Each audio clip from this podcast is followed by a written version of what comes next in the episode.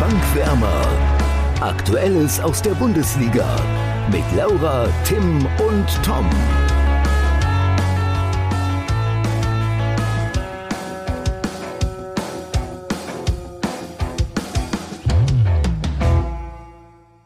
Ein neuer Titelanwärter setzt sich oben fest und der erste Absteiger scheint fast schon festzustehen.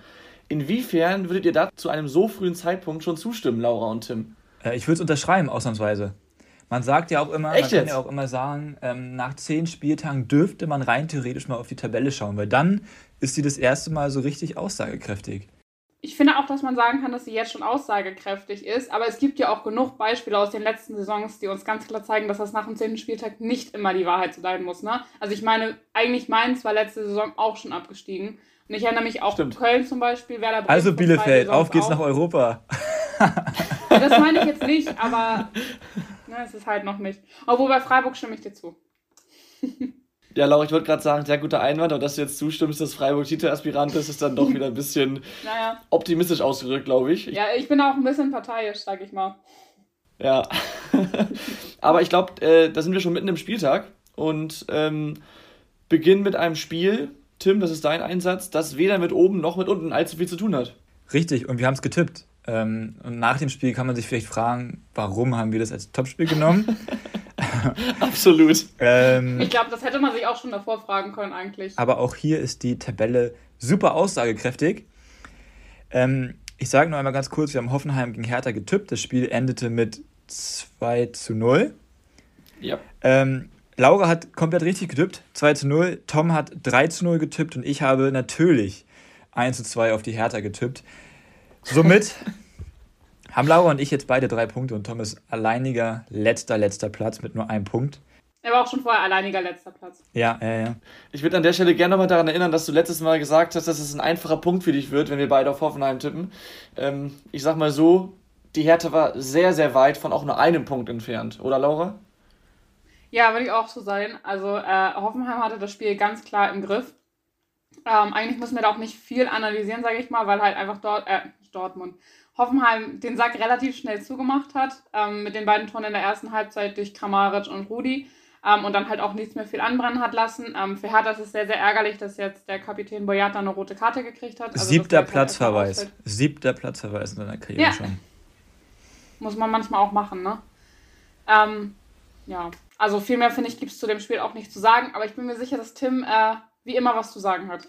Also ich, natürlich bin ich enttäuscht von meiner Hertha, aber ich habe mir das Spiel natürlich auch angeschaut und am Anfang dachte ich so, wow, weil ähm, ich habe sie die ganze Zeit kritisiert für diesen Dardai-Fußball und am Anfang sah es wirklich so aus, dass sie Fußball spielen wollen mit dem Ball am Fuß und das sah am Anfang echt gut aus. Ähm, ja, bis Hoffenheim dann halt getroffen hat. Und dann nahm halt alles seinen Lauf und das war dann halt dann doch schon ziemlich deprimierend, weil dann doch ziemlich wenig von der Hertha kam. Ähm, und Hoffenheim es einfach herausragend gut gemacht hat. Ähm, dazu möchte ich direkt mal eine Sache sagen. Wenn ich die Aufstellung sehe und hinten Grillitsch in der Dreierkette ist, ja, dann schalte ich sofort das Spiel ein. Weil, jetzt mal eine steile These, wenn du da hinten einen Vogt und einen Grillitsch hast, ist das der beste Spielaufbau der Bundesliga. Ui, Weil ich nenne mir eine Mannschaft, die versucht, den, äh, das Spiel mit dem Ball am Fuß flach jedes Mal herauszuspielen und technisch dabei so begabt ist. Außer Mats Hummels. Mats Hummels nehmen wir jetzt mal raus. Ja, ich, ich will dir da gar nicht widersprechen. Das ist natürlich nur eine mutige These über eine Mannschaft, die auf Platz 9 liegt. Trotzdem Ja, weiß aber ich genau, woher also das nein, kommt. der Trend, der, Ich Trend geht halt, der Trend geht halt dahin, dass halt die Mannschaften, den Trend finde ich nicht gut, immer weniger den Ball haben wollen. Ja. Und immer mehr aufs Gegenpressing setzen oder auf die Pressing-Situation. Hoffenheim ist halt nicht so. Und alleine, was Kevin Vogt für Bälle gespielt hat, ja, herausragend. Und Florian Grillitsch sowieso überragend. Jetzt muss ich mal kurz äh, zurückblicken in die Vergangenheit. Oh nein, Ähm, Tom. Erstmal. Florian Grillitsch natürlich als, als ausgebildeter Bremer. Äh, klar, dass er sowas drauf hat. Und ich erinnere mich noch, als Werder damals Kevin Vogt ausgeliehen hat für eine halbe Saison, hast du gesagt, ähm, was wollen sie mit dem? Der kann nix. Und jetzt plötzlich ist er der Heiland. Das finde ich wieder sehr interessant. Zusammen, im Zusammenspiel sind die beiden einfach so gut. Also nein, jetzt ohne Okay. Scheiß. Und was man Hoffenheim auch noch sagen muss, oder was man zu Hoffenheim auch noch sagen muss, zehn Spiele bisher gespielt, die sind so variabel. Sechsmal mit einer Viererkette, viermal mit einer Dreier- respektive Fünferkette. Die sind einfach so anpassungsfähig an den Gegner. Klar sind die jetzt nur Neunter, trotzdem ähm, ziemlich äh, interessante Statistik, wie ich finde. Ja, absolut. Und äh, du hast recht, das ist sehr variabel und das ist auch positiv. Trotzdem, du hast gesagt, sind damit an, in Anführungsstrichen nur Neunter. Ist das vielleicht auch so ein möglicher Kritikpunkt, dass sie noch nicht ihr festes System gefunden haben, mit dem sie zum Erfolg kommen können? Nein, ähm, ich finde, der Kritikpunkt ist, dass sie einfach auswärts keine Spiele gewinnen. Ähm, also die letzten drei Heimspiele haben sie gewonnen. Ähm, bei Bayern sind sie ziemlich unter die Räder gekommen. Ähm, ja, und ich kann ja schon mal vorgreifen, Hoffenheim ist auch mein Gewinner der Woche tatsächlich. Ähm, einfach weil das Spiel so dominant und so gut auch im Ballbesitz war. Ähm, und weil es einfach der dritte Heimsieg in Folge war. Und wenn sie diese Konstanz von zu Hause jetzt auch endlich mal dann auswärts hinbekommen sollten, dann äh, sehe ich da auf jeden Fall schon Potenzial. Wobei man halt auch sagen muss, also ich finde, also ich kenne keine andere Mannschaft, die so anpassungsfähig ist wie Hoffenheim.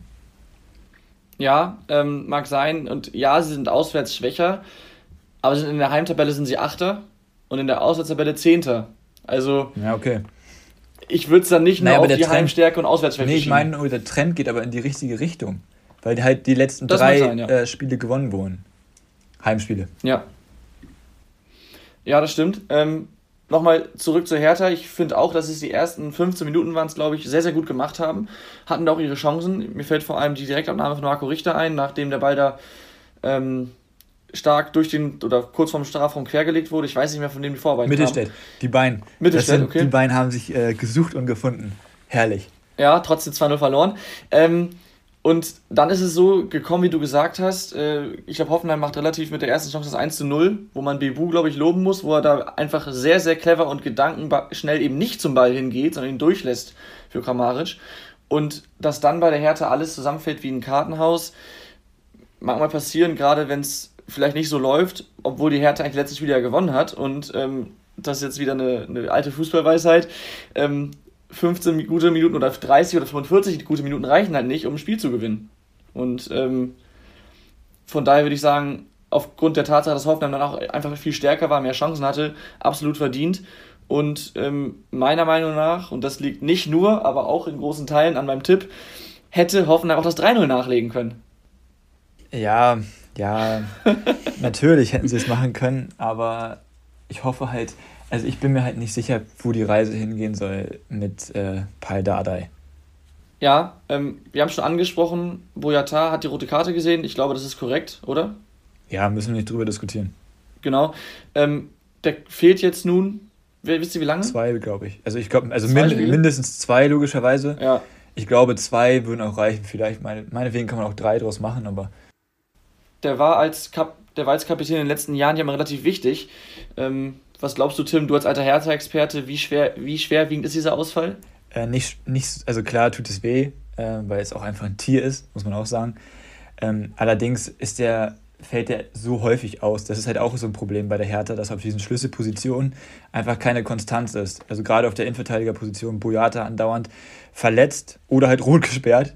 Ähm, sie haben da schon noch ein paar andere, die das auch gut machen können. Niklas Stark war in letzter Zeit gut drauf und der Trainersohn hat ja auch eine starke Entwicklung, also Dada ist klar, ähm, hat auch eine starke Entwicklung, Entwicklung genommen. Ähm, von daher, ja, das, ja, also mir machen die nächsten Spiele halt nur mehr Sorgen, ne? Ähm, vor der Länderspielpause gegen Leverkusen, klar, die sind jetzt auch nicht super drauf, trotzdem kein leichter Gegner. Und danach, nach der Länderspielpause, direkt das Berliner Derby, äh, was auch im Pokal ja im Achtelfinale äh, ausgelost wurde.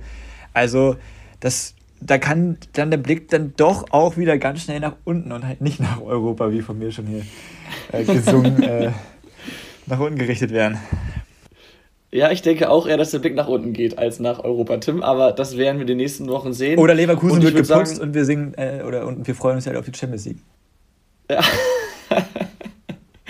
ähm, ja, das schauen wir dann. Ich würde sagen, wir kommen zum nächsten Spiel und ähm, da geht es jetzt wirklich um eine Champions League-Mannschaft, und zwar um den FC Bayern, die ein ziemliches Spektakel, würde ich mal sagen, mit 5 zu 2 äh, bei Union Berlin gewonnen haben. Oder abgeliefert haben, besser gesagt. Kann ja, der so Außenseiter gewinnt. Aber Stimmt, es war. Union war ja, sorry Laura, Union war ja wie lange? 20 Spiele oder so? 21, glaube ich sogar. 21, mhm, Dankeschön. Im Heimischen Stadion ungeschlagen.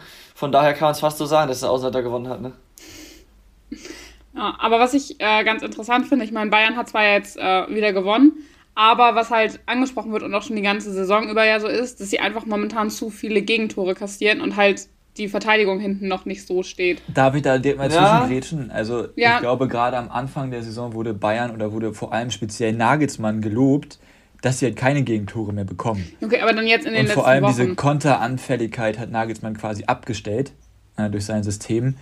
Ähm, dass man natürlich mit einem Upamecano äh, nicht ein Alaba und ein Boateng, die einfach super erfahren und super Weltklasse sind, oder super Weltklasse waren, Boateng weiß ich nicht, aber Alaba keine Frage, ähm, dass das ein junger Upamecano nicht äh, in jedem Spiel hinbekommt, ist klar.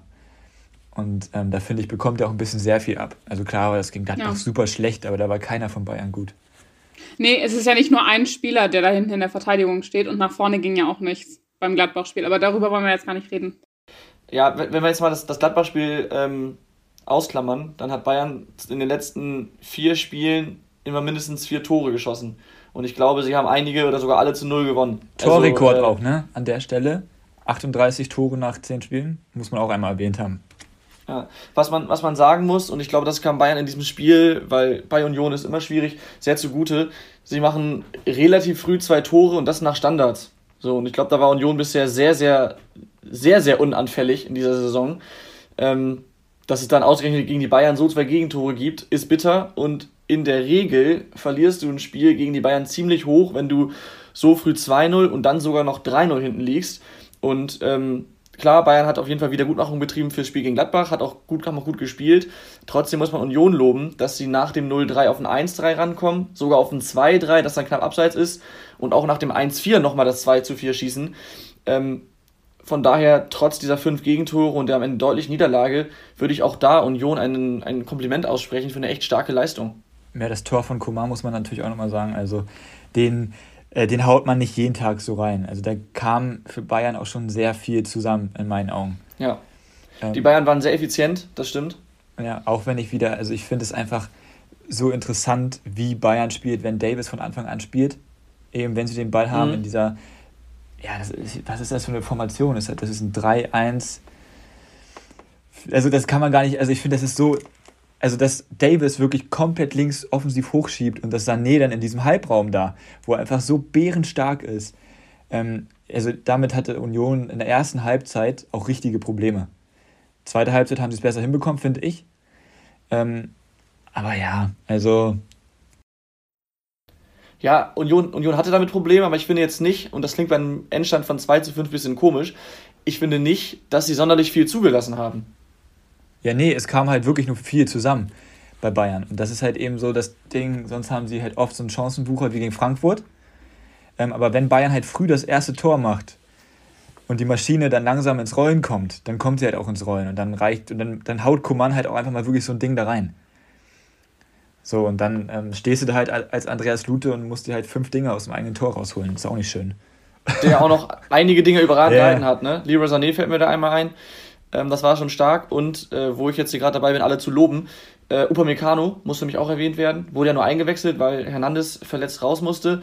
Ähm, Upamecano war ja, ja die leidtragende Figur im DFB-Pokalspiel gegen Gladbach, würde ich mal sagen. Hat ein sehr, sehr schlechtes Spiel abgeliefert und hat jetzt das äh, 2 zu 5 überragend eingeleitet mit einem richtig starken Sololauf und dann guter Übersicht.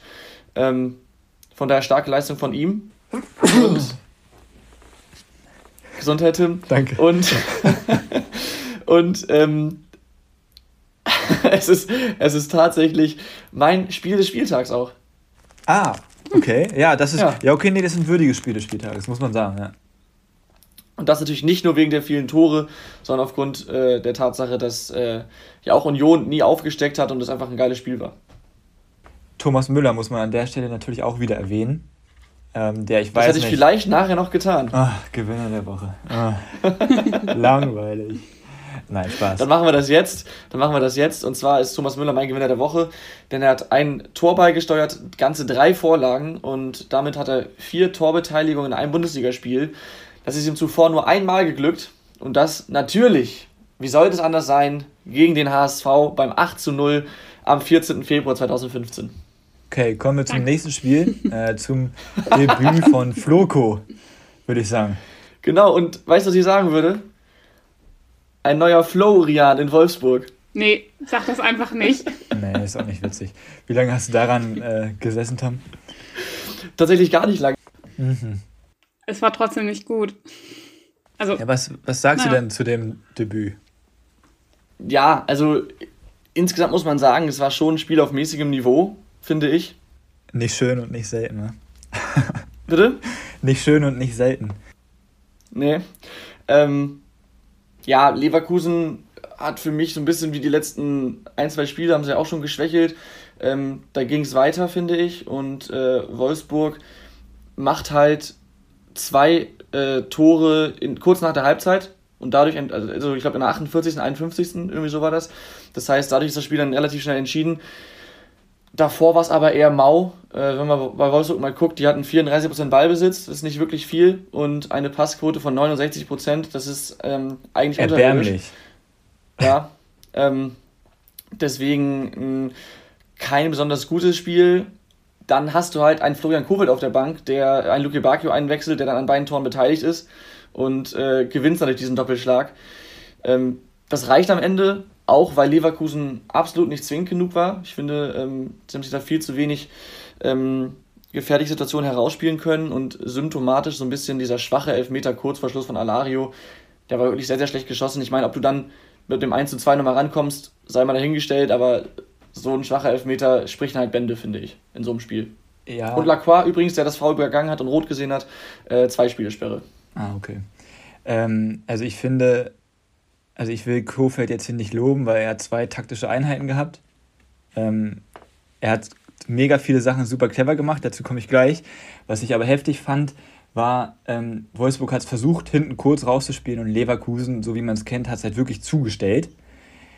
Und dann irgendwann, ich weiß nicht, ab der wievielten Minute, nur noch lange Bälle von Castells. Und dabei wurden dann aber natürlich logischerweise auch die ganzen Wolfsburger, äh, Leverkusener überspielt. Und Wolfsburg hat es dann nicht so gemacht, wie man es normalerweise beim langen Abschlag macht, dass sie alle entweder auf die linke Hälfte oder auf die rechte Hälfte des Spielfelds orientieren, sondern einfach zentral. Das heißt, wenn der zweite Ball nicht gewonnen wurde, hatten sie einen kürzeren Weg halt wieder zurück. Und Leverkusen kam damit also so gar nicht zurecht. Und daraus ist ja sogar das 1 zu 0 entstanden. Das fand ich halt so billig. Und da muss man Mhm, sich an Le muss man sich halt auch mal fragen, so, boah, hm. Und Leverkusen, Bakker schon jetzt auch noch verletzt. Äh, tut auch weh.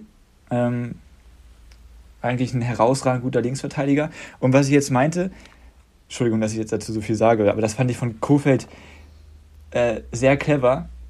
Erstmal Aufstellung gespiegelt von Leverkusen, immer unangenehm für den Gegner. Dann Gila Vogie hinten in der Dreierkette, ein super gutes Spiel gemacht. Ähm, aber natürlich hätte er so jederzeit auch reagieren können, wenn Leverkusen quasi im 4-2-3-1 oder im 4-3-3 spielt, dass er dementsprechend auch umstellt mit Gila Vogie auf die 6. So. Ja. Was aber äh, Kofeld dann äh, gut übernommen hat von Glasner damals, äh, war nämlich, dass, also er hat viele Einzelgespräche geführt.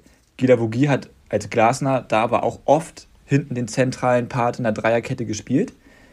Und Gerhard äh, war unter Glasner auch oft in dieser Spielmacherfunktion. Und auch gegen Leverkusen hat er hinter, den, äh, hinter der Spitze gespielt. Das heißt, diese beiden Spieler, ähm, die vorher vielleicht ein bisschen unglücklich wirkten unter Van Bommel, ähm, hatten dann auf einmal wieder ihre alten Rollen und hatten so vielleicht nochmal einen Ticken mehr Sicherheit drin. Und das finde ich, muss man dann schon sagen, ähm, klar, äh, liegt das jetzt auf der Hand, dass man das machen kann, aber musst du halt auch erstmal drauf kommen. Und finde ich sehr vernünftige Maßnahmen von Florian Kofeld dann. Also, obwohl du gesagt hast, du möchtest ihn nicht loben, hast du ihn jetzt ganz, ganz viel gelobt. Ja, das ist echt unangenehm, ne? oh Mann. Also aufgrund dieser, dieser taktischen Kniffe würdest du sagen, dass der Wolfsburger Trainerwechsel den Leverkusener, Leverkusenern den K.O.-Feld gebracht hat? Alter, Tom, Tom, auf es wird damit. echt nicht besser. Das Es wird echt nicht besser. Ach, so, ein- so ein billiger Wortwitz muss doch mal sein. Ja, Kommt muss so aber auch selten nicht, ne? vor. Aber aber ihr würdet also dann schon mitgehen, dass auch wenn es ein nicht so herausragendes Spiel war, Wolfsburg schon der verdientere Sieger war? Ja. Ja. Ja. Also das ist halt auch so ein Spiel, da darf man sich halt auch nicht beschweren, wenn es unentschieden ausgeht. Ja, das stimmt. Ähm, trotzdem war es, also ich glaube, wenn eine Mannschaft gewinnt, dann eher Wolfsburg. Aber Haben sie ja auch gemacht. Siehste. Ne? Herausragender Trainer halt. Und ich würde sagen, wir kommen zum nächsten Spiel, oder? ja, können wir. Und zwar ist das Ergebnis vielleicht gar nicht mal so bemerkenswert ähm, beim Endstand von 2 zu 0 für den BVB gegen den ersten FC Köln. Aber wenn man sich das Spiel mal anschaut, dann hätte es auch gut und gerne anders ausgehen können. Stichwort Torschussstatistik 21 zu 8 für den FC und Köln hatte ganze 58% Ballbesitz. Gegen, ich glaube, Dortmund, die mit am meisten Ballbesitz haben der Saison bisher. Also ich habe mir hier die Statistik auch aufgeschrieben, Tom. Ja, Ähm, aber dann, das ist halt nur die halbe Wahrheit. Ja, das ist diese Torschussstatistik, die schon breit gefächert ist in meinen Augen. Und wenn Ja, du dann natürlich. wirklich guckst, Schüsse wirklich direkt aufs Tor, ähm, dann spricht es wiederum für Dortmund in meinen Augen. 5 zu 5. Ähm, ja oder, oder halt ausgeglichen, ne? Naja, naja, also wenn, finde, du's, wenn, du's, wenn du es ja. 19 Mal versuchst und nur 5 aufs, Ja. direkt aufs Tor kommen, spricht das nicht unbedingt für die Ausgeglichenheit. Das stimmt. Ist aber auch immer die Frage, also wenn der Ball jetzt knapp am Tor vorbeigeht, aber ja gut, Haarspalterei. Ja. Ist okay. Gut, äh, das ist übrigens mein Spiel des Spieltages, möchte ich hier direkt mal sagen. Ähm, Warum? weil ich finde es herausragend, wie Köln es schafft, sogar in Dortmund sein eigenes Spiel durchzusetzen. Ähm, mir wird, also, also ich finde es ein bisschen zu heftig, wie Baumgart da in Köln gefeiert wird, als wäre er Jesus. Was ist das eigentlich für ein Vergleich? Ähm, Ja. nicht zu Ende gedacht. Jedenfalls herausragend gut, äh, wie Köln das gespielt hat. Trotzdem muss, ich, muss man aber einfach auch Dortmund loben, ähm, wie sie es mit dieser Verletzung, mit diesem Verletzungspech, eigentlich nur Stuttgart hat mehr Verletzungspech als Dortmund, ja. Ähm, dass sie trotzdem auf Platz 2 stehen, nur einen Rückstand haben auf Bayern und dass sie eben genau solche Spiele gewinnen. Und das erste Mal zu null in dieser Saison. Und das auch gegen Köln. Muss man auch mal so erwähnen. Und dann das Kopfball-Schultertor von Hazard. Auch nicht schlecht. Und eine Ja, Szene wobei, ist da im muss ich sagen, sorry, bei dem Tor, bei dem Tor muss ich sagen, das fand ich sehr, sehr schlecht verteidigt. Also erstmal ist es ein starker, langer Ball von Akanji, aber wie dann ein Brand im Sandwich von Hübers und wer war der andere Verteidiger, jedenfalls wie er da zum Kopfball kommen kann und den rauslegen kann, ist für mich unerklärlich, weil Brandt war noch nie ein Kopfballspieler. Aber das Brand, Brand findet sich langsam auch, ne? Also jetzt mal ganz generell. ja, absolut, absolut, klar, aber trotzdem, das musst du besser verteidigen. Ja, klar. Trotzdem machen sie das Tor zum, wie würde es der FIFA-Kommentator sagen, psychologisch äh, wertvollen oder richtigen Zeitpunkt. Wichtig, Wichtig. wichtigen Zeitpunkt. Ja, ähm, also, nee, also ich finde, das Spiel hatte alles. Und dann diese eine Aktion von Duda, wo er da gefühlt von der Mittellinie raufzieht, Stimmt. äh, weil Kobel zu weit vom Tor steht. Und, aber Kobel, wie er den hält. Und dann aber auch volle Kanone gegen den Pfosten knallt. Aber dann, Schon das zweite Mal diese Ich Saison. wollte ne? gerade sagen, aber diesmal, aber er steht halt direkt wieder auf. Also das bestätigt einfach nur, dass Torhüter ein bisschen krank sind in meinen Augen. Ich dachte echt, er hat sich, die, er hat sich sämtliche Rippen gebrochen. Aber ja, also mein Spiel des Spieltags. Und ähm, also ich fand zum Beispiel Modest, ähm, er wurde jetzt sehr häufig gelobt. Wenn man viel gelobt wird, darf man auch kritisiert werden. Ich fand, er war, oder er war ein bisschen überdreht.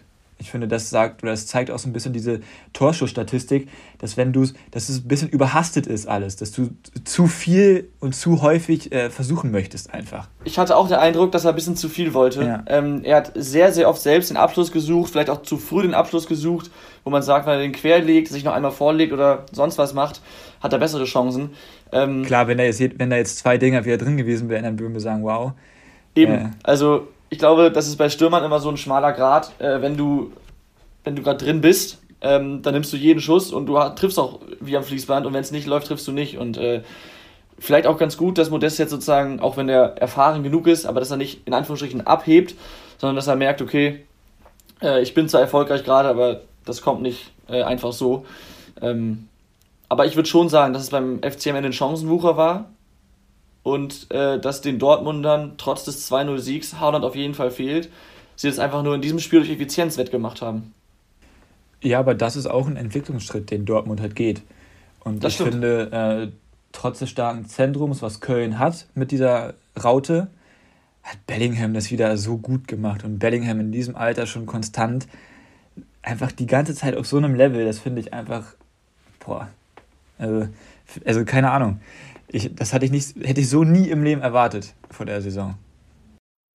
Vielleicht ist das auch ein Grund, warum der jüngere Bellingham-Bruder äh, auch schon bei Dortmund im Gespräch ist. Ja, soll, hat er vielleicht noch einen Cousin oder so, dann soll er auch noch vorbeikommen. Aber ich finde das, ich weiß nicht, ob ihr den mal gesehen habt, ich finde das krass, das sieht einfach eins zu eins aus, so wie Bellingham. Ja. Das ist echt heftig. Naja, ähm, gibt es noch was zu dem Spiel zu sagen? Nee, ich glaube, ihr habt wieder alles gesagt. Okay, dann kommen wir zum nächsten und letzten Spiel des zehnten Spieltags. Und äh, den Verein hat Tim gerade schon angesprochen, nämlich der VfB Stuttgart. Die sind mit 1 zu 4 in Augsburg ja baden gegangen, muss man schon fast sagen. Und wir haben das Spiel letzte Woche ähm, zu einem für beide Mannschaften sehr wichtigen Spiel ausgerufen. Die Augsburger wollten natürlich ja, an das Mittelfeld ein bisschen anknüpfen, an das Tabellenmittelfeld und die Stuttgarter wollten eben nicht unten reinrutschen und ähm, jetzt ist aus Sicht der Stuttgarter genau das passiert und jetzt wird es schwierig, gerade mit den vielen Verletzten, oder? Denke ich auch. Vor allen Dingen, ich finde auch, dass es einfach im Spiel gegen Augsburg ein bisschen zu wenig war. Also klar, das Ergebnis spricht da auch für sich, aber auch einfach, wie sie mit den Toren umgegangen sind. Und ich finde, da war einfach nicht viel. Ich glaube, in der zweiten Halbzeit hatten sie nur eine Torchance, wenn ich jetzt äh, richtig bin. Und das ist einfach zu wenig, zumal ja auch Augsburg jetzt momentan auch nicht die einfachste Saison hat. Das haben wir auch schon äh, mehrfach besprochen. Und eigentlich, du als Stuttgart, wenn du da unten mit im tieferen Mittelfeld mit drin bist, also im unteren Mittelfeld, du gegen Mannschaften wie Augsburg halt gewinnen musst, die auch da mit drin sind, damit du nicht in den Abstiegskampf äh, reinrutscht oder halt einen Punkt holen musst. Aber dann 4 zu 1 ist halt schon sehr, sehr deutlich, zumal ich finde, es dann doch auch das Spiel widerspiegelt und sie ja eigentlich auch in Führung gegangen sind. Und wenn ich jetzt richtig liege. Ja, ja. ja. Also, ähm, ja, Entschuldigung, du kannst. Ja, ist gut. Du, du hast recht, ähm, so ein Spiel darfst du dann nicht verlieren, aber es kann natürlich trotzdem passieren. Wenn es dann 1 zu 2 ist, ist es auf der Tabelle ärgerlich, aber mehr auch nicht. Aber dann 1 zu 4 bei auch einem schwächelnden Gegner ist schon, ist schon eine harte Nummer und sie gehen äh, früh in Führung durch Führig. Übrigens auch ein klasse Tor, finde ich. Bitter, dass der später, dass der später raus musste verletzt. Äh, kämpft übrigens auch. Ähm, und dann hat Stuttgart bei einer Mannschaft, bei der es nicht läuft, eigentlich das Heft in der Hand und ähm, lässt Augsburg dann so zurückkommen. Augsburg macht es auch gut, beißen sich in die Partie, würde ich sagen. Ähm, ja, 10 dann den Ausgleich verdient nach einer Ecke. Ich glaube, das 2-1 war auch nach einer Ecke. Da kommt halt für Stuttgart alles zusammen, dass du dann nach Standards zwei Gegentore schluckst und plötzlich liegst du hinten, nachdem du gerade noch geführt hast. Aber das, ich meine, so Standardtore können Pech sein, aber manchmal ist auch einfach, ähm, dass du dich da nicht, nicht gut anstellst. Und, aber da ähm, muss man direkt mal eine Lanze brechen für Stuttgart. Also erstmal Kempf kommt rein, um Mavropanos zu ersetzen, der verletzt fehlt, verletzt sich dann auch in der ersten Halbzeit. Führig, oh, es ist gefährliches Halbwissen. Ich glaube, es war der erste Startelf-Einsatz, der kam aus Paderborn, hat sich dann verletzt, auf jeden Fall hat er noch nicht so viel gespielt, war lange verletzt und macht dann ein richtig gutes Tor und hat vorher auch ein gutes Spiel gemacht, aber trotzdem war Augsburg erstmal von vorne rein gut im Spiel. Ähm, es war ein ausgeglichenes Spiel, es war ein Spiel auf Augenhöhe, bis Stuttgart halt das 1-0 macht. Ähm, und ja klar bekommen sie dann diese Standard-Gegentore, äh, wo sie sich auch nicht gut anstellen, wobei man das, äh, ich weiß nicht, ob es das 1-1 oder das 2-1 war, das Kopfballtor von Oxford, das darf man auch einfach mal loben, ähm, weil der steht, der, der kommt mit Anlauf der sich schon gut hoch. steht dann drei Meter in der Luft gefühlt und dann ist dieser Kopfball auch einfach so gut, ähm, dass man das halt auch loben muss. Ähm, und Stuttgart hat vor dem Spiel kein einziges Gegentor nach dem Standard bekommen. Und das ist dann halt nochmal doppelt bitter. Und ja, ja klar, äh, darfst du das Spiel als Stuttgart nicht verlieren. Jetzt fahren sie als nächstes, oder kommt Bielefeld, glaube ich. Oder die, also ich glaube, sie spielen als nächstes gegen Bielefeld, wenn mich nicht alles täuscht. Ja. Ähm, das ist wieder dasselbe Spiel, ähm, quasi, das sollte man auch nicht verlieren. ähm, allerdings, ja klar tut das jetzt Augsburg gut, aber ich weiß nicht, ob Stuttgart das wirklich so weh tut, ähm, weil die haben einfach so viel Pech. Also das ist, ist nicht zu erklären. Ja, wir können ja mal auf die Tabelle schauen. Augsburg ist jetzt 16. mit, oder nach wie vor, glaube ich, 16. mit jetzt 9 Punkten. Davor Frankfurt mit 9, dann Bochum mit 10 und dann Stuttgart mit 10. Also diese vier sind da sehr eng beieinander. Bielefeld bisschen dahinter mit fünf Punkten und äh, der eingangs erwähnte fast schon sichere Absteiger Greuther Fürth hat nur einen Punkt. Ähm, das ist jetzt halt mit den vier Mannschaften, vielleicht bald mit der Hertha, die dazukommt, oder mit Bielefeld noch fünf Mannschaften, ähm, sehr eng. Und wenn Stuttgart jetzt auch gegen Bielefeld verlieren Vergiss sollte, Frankfurt dann war da unten nicht. Ja, habe ich auch genannt. Achso, sorry. Aber wenn, wenn, äh, wenn, wenn Stuttgart jetzt auch gegen Bielefeld verlieren sollte, dann ist der 17. plötzlich nur noch zwei Punkte weg und dann ist es ganz, ganz eng da unten. Und äh, deswegen ist es schon ein wichtiges Spiel. Und klar, wenn, wenn dir immer wieder Spieler wegbrechen, äh, dann, dann hast du es schwer. Das äh, kennen, glaube ich, einige Vereine noch aus den vergangenen Jahren. Trotzdem musst du irgendwie die Punkte holen oder zumindest dann eben nicht mit 4 zu 1 in Augsburg untergehen. Und der Sieg war am Ende auch verdient, vielleicht ein Tor zu hoch, aber trotzdem, Stuttgart hat es einfach nicht gut gemacht. Und ähm, ja, jetzt bekommst du halt die Quittung dafür, ne? Natürlich darf man jetzt aber auch nicht den Teufel an die Wand malen, weil all diese verletzten Spieler kommen ja auch wieder. Ja. Und ähm, ich traue Stuttgart auch zu, da darf man natürlich jetzt sich nicht drauf verlassen, aber auch eine bärenstarke Rückrunde zu spielen, weil wir haben gesehen, wozu Stuttgart in der Lage ist, wenn alle auf einem Top-Fitness-Level auch sind. Ich habe jetzt neulich gesehen, Silas ist wieder im Training. Ich wollte gerade sagen, ein bisschen weit zurückkehren, ne? Mhm. Ja, aber der hat ja auch noch ein bisschen Sperre wegen, seinen, wegen seiner Passgeschichte da. Ähm, und Mangala ist auch noch nicht auf dem Top-Level, der auch so, so wichtig ist für Stuttgart. Der und Endo, die machen das Zentrum eigentlich komplett dicht und wenn die halt nicht funktionieren, dann läuft da halt nicht viel. So. Und wenn sich das jetzt langsam wieder alles einpendelt, dann geht es jetzt darum, die Hinrunde einfach irgendwie über, zu überleben, über dem Strich zu bleiben und dann in der Rückrunde wirklich voll anzugreifen. Das kann jetzt eigentlich nur die Marschroute sein.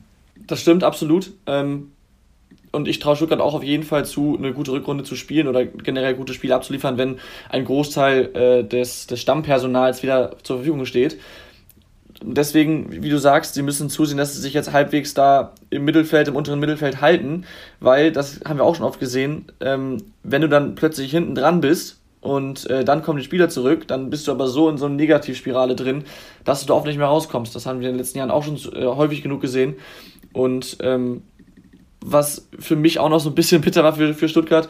Keeper Bredlo sah für mich zweimal gegen Augsburg nicht gut aus, also mindestens zweimal. Ähm, dass jetzt ein eigentlich sicherer Rückhalt auch noch so ein bisschen gekriselt hat. Klar, es war nur ein Spiel, aber da kommt gerade irgendwie alles zusammen, habe ich das Gefühl. Naja, aber sie haben ja noch den anderen Torwart, der ja eigentlich mehr die Nummer 1 war, oder nicht? Ja, ja, klar, aber ist, der ist ja. noch verletzt, oder? Ja, aber ich glaube, der soll jetzt auch bald wieder einsteigen, wenn ich jetzt nicht komplett okay. falsch bin. Aber ja, es läuft alles nicht so gut, ne? Hast du Scheiße ja. am Schuh, hast du Scheiße am Schuh. Ganz also genau. ist halt.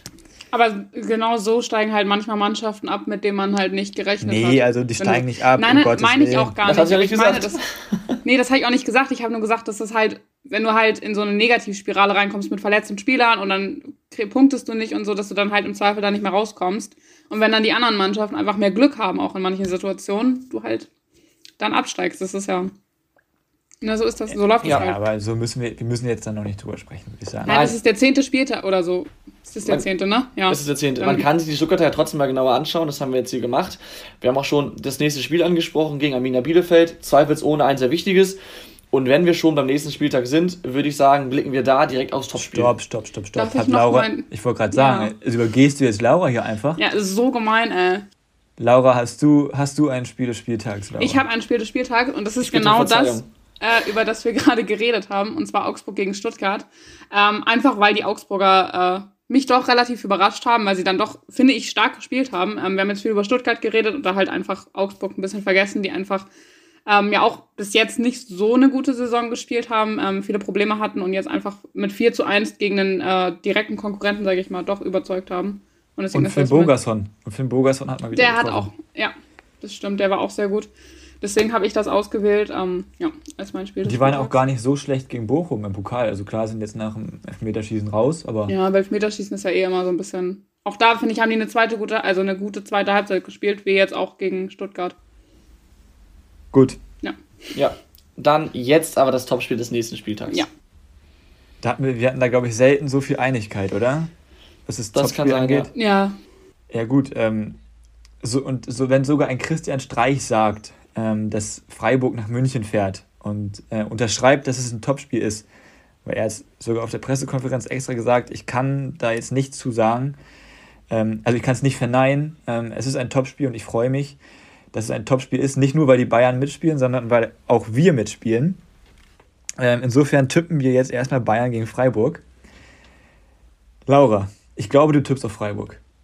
Ja, also ich kann nicht auf den Freiburger Sieg tippen, weil ich das nicht für unwahrscheinlich halte, aber ich möchte ja auch äh, punkten in der Dings, ich möchte an Tim vorbeiziehen und deswegen tippe ich auf ein 2 zu 2. Hm, weil ich glaube, dass die Freiburger auf jeden Fall äh, ungeschlagen bleiben. Ja, Zum, ja. Ähm, sie sind ja jetzt schon seit zehn Spielen ungeschlagen, was wirklich sehr, sehr erfolgreich ist. Ähm, ich finde, Freiburg holt sich jetzt momentan den Ertrag für, den, für die Arbeit der letzten zehn Jahre, wenn man das so sagen kann. Also sie sind da oben einfach äh, verdient. Und ich sage jetzt nicht, dass da irgendwas mit Meisterschaftsambitionen oder so, das wäre ja Irrsinn, das wäre ja absolut Aber Champions League. Ja, ja. Nein, einfach, dass die halt ihre Arbeit weitermachen und dabei halt sportlich erfolgreich bleiben. Und wo das am Ende der Saison dann hinführt, wird man sehen. Ich glaube, dass sie jetzt erstmal gegen München 2 zu 2 spielen. Was ja auch okay. ein Erfolg wäre. Ja, absolut. Ähm, ich habe es vorhin schon gesagt, die Bayern äh, zuletzt sehr torgefährlich, muss ich nicht mal wiederholen, glaube ich. Und Laura hat es auch schon gerade gesagt, Freiburg ist ja noch ungeschlagen. Das heißt, beide sind sehr, sehr gut drauf und ich glaube auch, dass der Sportclub äh, den Bayern alles abverlangen wird. Ähm, aber am Ende glaube ich einfach, dass die, die, insgesamt die Qualität der Bayern einfach zu hoch ist und dass äh, Freiburg nach einem tollen Spiel am Ende erhobenen Hauptes ähm, mit 0 zu 2 verliert. Und eine Sache, ähm, Stichwort letzten Jahre der Ertrag und Stichwort Christian Streich. Ich habe mich jetzt letztens mal gefragt, was ist denn eigentlich, wenn Christian Streich irgendwann in 20 Jahren mal nicht mehr Trainer vom Sportclub Freiburg ist? Also, ähm, der wird es ja auch nicht Ewigkeiten machen Pet können. Nils Petersen. Ja, das ist sogar gar nicht mal so unwahrscheinlich, glaube ich. Aber da bin ich mal gespannt, weil dann sieht man das ja. Das ist ja sowieso gerne da auf der Auswechselbank. Ja. weil dann sieht man da wirklich erstmal, ähm, welchen großen Einfluss Christian Streich offensichtlich hatte. Ähm, und ich kann mir das gar nicht vorstellen, wie ein anderer Trainer an der Seitenlinie steht als Christian Streich. Naja, aber alleine der herausragende Aufstieg von Freiburg 2 in die dritte Liga zeigt ja, dass auch da im Nachwuchsbereich äh, sehr gute Trainer sind. Ja, das stimmt. Ähm, jedenfalls, äh, ich glaube, das ist so ein typisches Spiel, dass eine Mannschaft äh, vielleicht ein bisschen überrascht, äh, ungeschlagen ist immer noch äh, und dann nach München fährt und aber sowas von die Hucke voll bekommt. Ähm, also Freiburg fand ich die letzten Spiele schon nicht mehr gut. Ähm, sie haben gegen Fürth gewonnen, 3-1. Äh, klar reicht jetzt auch eine schlechte Verfassung, um drei Tore zu schießen, muss man auch sagen. Aber ähm, ich glaube, das wird eine deutliche Nummer. Bayern wird das Ding 4 zu 1 gewinnen. Uiuiui. Und äh, ja, die Bundesliga oh, nimmt ihren Lauf. Am Ende geht das Ganze 3-0 aus und ich bin wieder so knapp vorbei. Dann ärgere ich mich wieder, ey. Naja. Lass uns Ein, zum nächsten Spiel kommen. Ja. ja. Ähm, hätten wir eigentlich auch als Topspiel nehmen können, ne? Ja können. Aber dafür ist die Heimmannschaft zu schlecht bisher. Richtig. Leipzig-Dortmund. Was denkt ihr? Ich glaube, Dortmund gewinnt. Leipzig ist momentan einfach nicht wirklich in der äh, Verfassung für so ein Topspiel, sage ich mal, um zu gewinnen.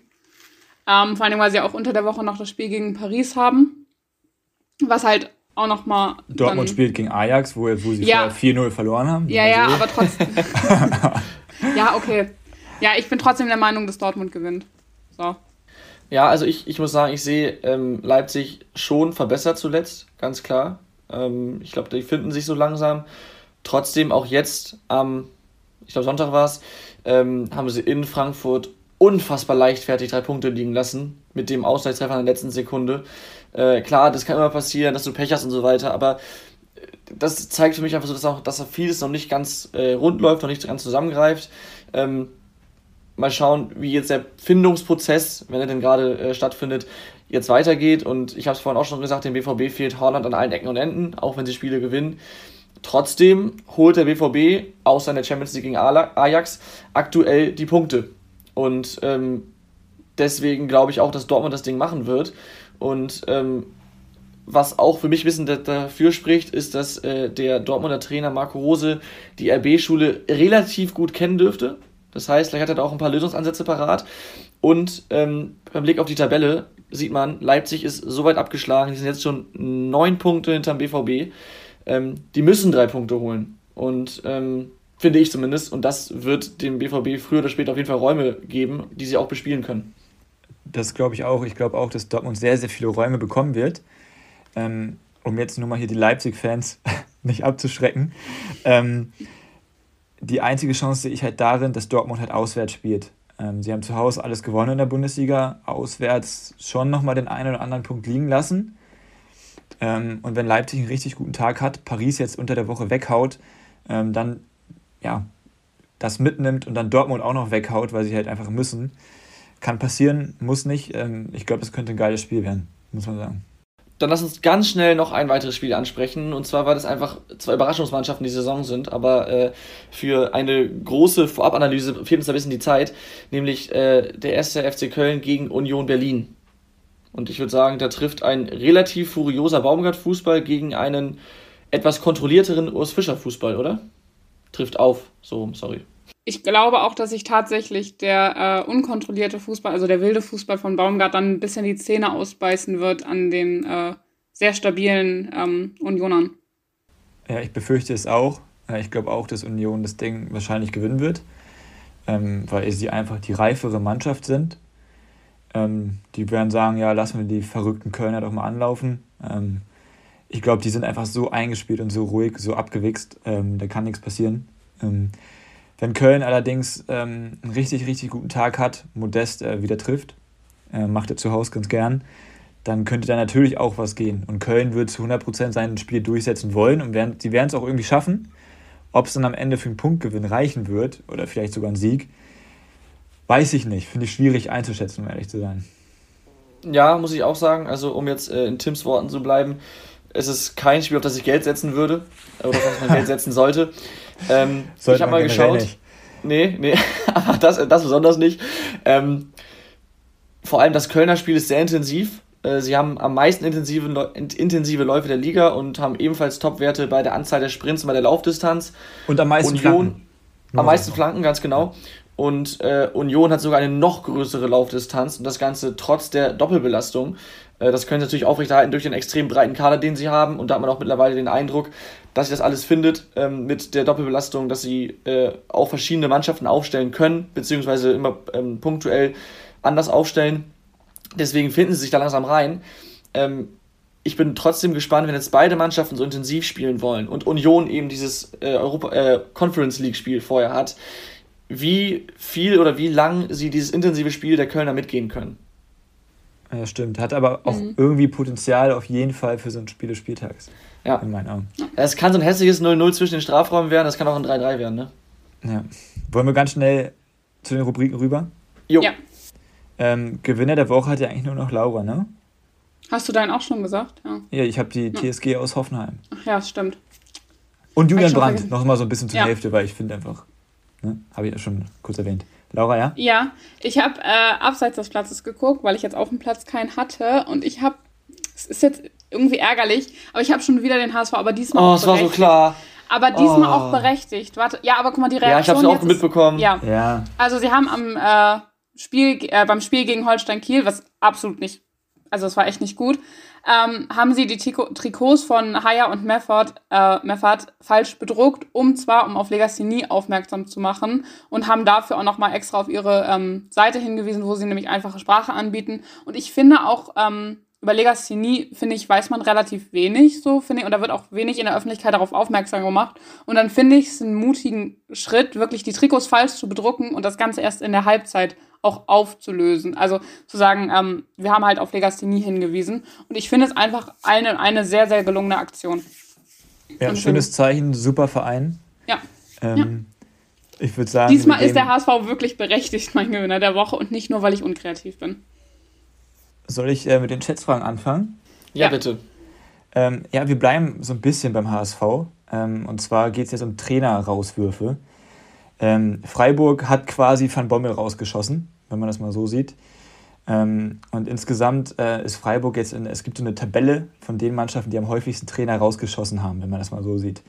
Und Freiburg ist da jetzt mittlerweile auf Platz 4. Sie haben insgesamt zehn Trainer den Job gekostet. Und wie Seit so häufig. Seit naja, immer? Ja. Okay, krass. Das ist, das ist ähm, echt und, krass. Und wie so häufig steht der HSV auch hier in dieser Tabelle vor dem SV Werder Bremen. Werder Bremen steht nämlich nur auf Platz 2. Auf Platz 1 steht der HSV zusammen mit Wolfsburg. Die beiden sind also für die meisten Trainerentlassungen verantwortlich. Wie viele sind es? Also, ich glaube, ich habe das sogar gesehen also, gehabt. Hat dann fange ich an, gepostet, dann fange ja. ich an, weil ich habe es nicht gesehen. Ähm, wollen wir fair bleiben? Wenn Freiburg 10 hat, ja, sagen wir 15. Mhm. Hm, ich habe es doch nicht gesehen. Ich hatte eine andere Statistik gesehen, ich Idiot. Ähm, für wie viele sie verantwortlich sind, ne? Aha. Ja. Ja, ich sag 18. Ja, dann geht der Punkt an Tom. Es sind 13. So nämlich. So, Übrigens, ähm, ganz kurz dazu, ich glaube, Werder ist der Verein, der für, also ganz steile These, gefährliches Halbwissen, der für am meisten Trainerentlassungen beim BVB zuständig ist.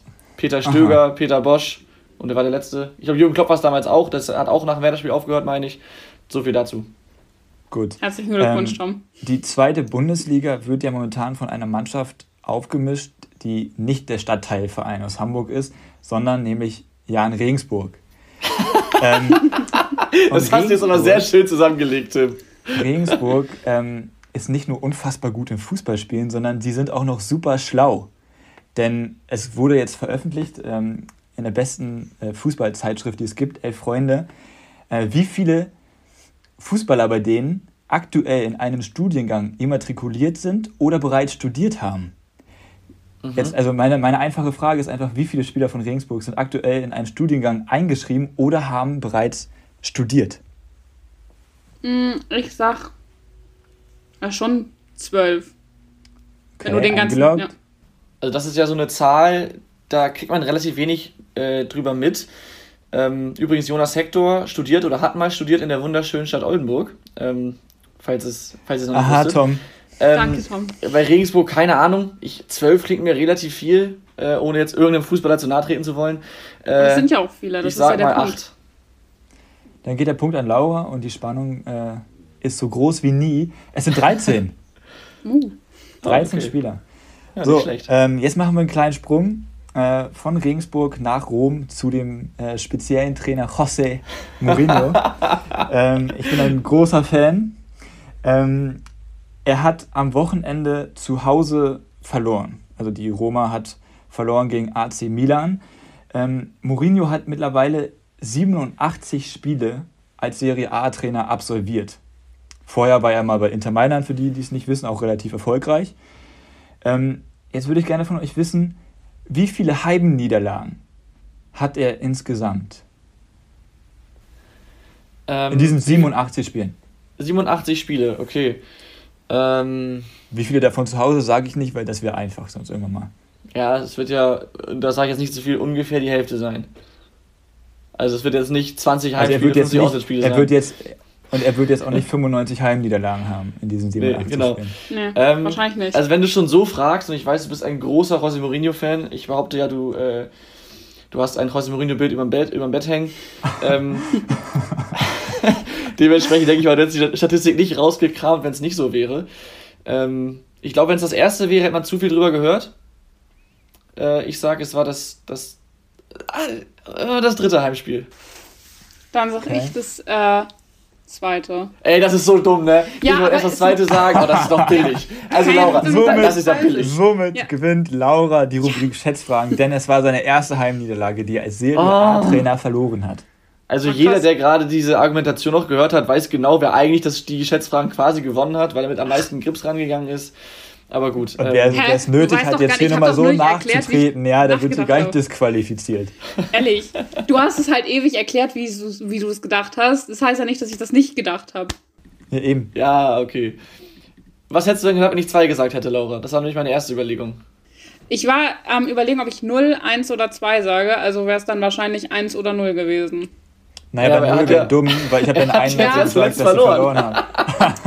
Ja, Naja, gut. okay, das, ist Begriff spät. stimmt vielleicht doch. Also ich hätte Das ist- 1 oder 2 gesagt. Das ist für mich ein, ein, ein sehr schöne, eine sehr schöne Schlusssequenz, Laura. Äh, danke für diesen Beitrag am. Ende.